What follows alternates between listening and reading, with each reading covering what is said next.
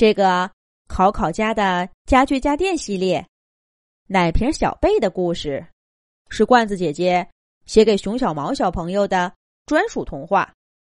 祝熊小毛小朋友像故事里的小奶瓶一样洒脱快乐。喵！大家快看，是谁回来了？小猫咪咪出了趟门儿，一回家就兴冲冲的喊道：“嘘嘘，别出声儿！”鞋柜斜斜一把拉住他，又顺手把咪莉身边的小个子朋友塞进自己最上层的空格子里。垃圾桶香香往卧室的方向努了努嘴，咪莉吐吐舌头。弯着腰，低着头，小心翼翼的走到沙发莎莎身边，盘着坐下，故作悠闲的舔着爪爪。考考妈妈听到声响，从卧室里探出头，看着没什么异样，又回去忙活了。没过多久，考考妈妈。再次从卧室里出来，这回，他匆匆忙忙的来到大门口，穿好鞋子，关门走了。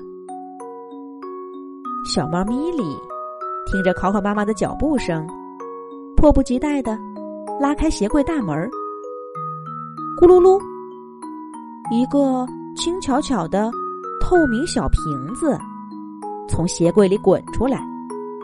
在地板上一跳，叉着腰，笑眯眯的说道：“大家好啊，小贝是你，小贝，你这次去哪儿了？好久没见了，小贝，你可真精神呐！”家具家电朋友们围过来，簇拥着这个小个子，也有一些新来的家伙拉着老朋友悄悄问。这是谁呀？怎么从来没见过？而那些被问到的家具家电，全都一脸骄傲的说：“他呀，曾经是家里的明星奶瓶儿。”说起奶瓶小贝的故事，那要追溯到考考还是一个小婴儿的时候。小贝跟尿布台小鹿。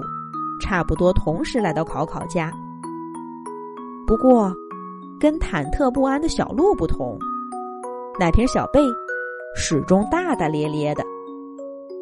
他挂在嘴边的话是：“哎呀，就是个小宝宝啦，怎么都能长大嘛，别那么战战兢兢的。”在一众婴儿用品当中，小贝这个态度可谓是独树一帜。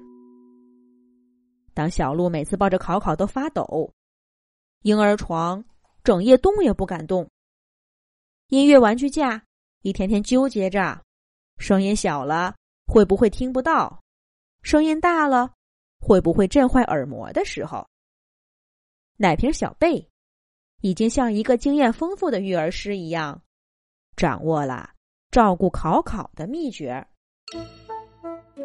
哎呀！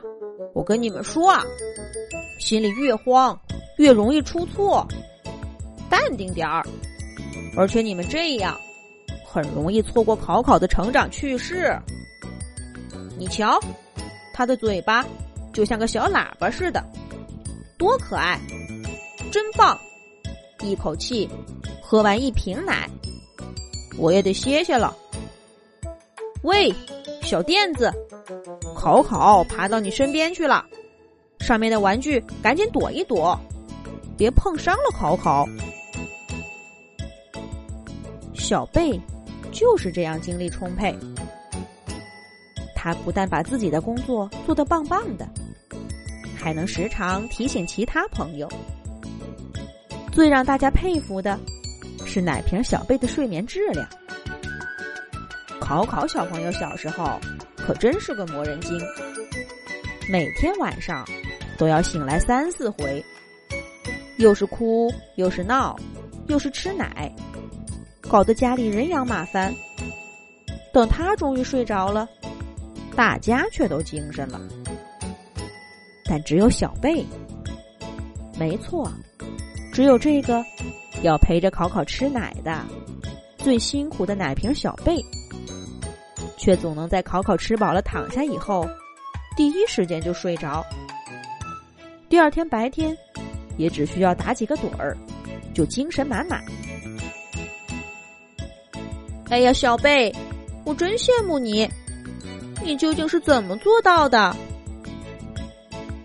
连离考考最远的厨房家电都过来取经了，小贝却大大咧咧的笑着说：“哈哈，只要放宽心，你们都能做到呀。”说的轻巧。总之，一直到考考长到一岁了，终于不吃夜奶了，所有的家具家电才踏踏实实的睡上一个整觉。不过，小贝也不是所有时候都这么淡定。有一次，考考爸爸夜里冲奶，迷迷糊糊的用了开水，谁都没看见。考考小朋友又哭得厉害，着急吃。小贝当机立断，直接在水池上方翻了个跟头，哗啦啦，冒着热气的奶倒进水池里。考考爸爸一下子清醒了，更庆幸这奶瓶摔得及时，要不然后果不堪设想。小贝就是这样，不该操心的绝不费脑子，遇到大事绝不含糊。但再优秀的奶瓶，也不会用的太久。随着考考小朋友一天天长大。小贝跟其他许多婴儿用品一样，被束之高阁了。这时候，这个小贝又会有什么不同于常人之举呢？咱们下一集讲。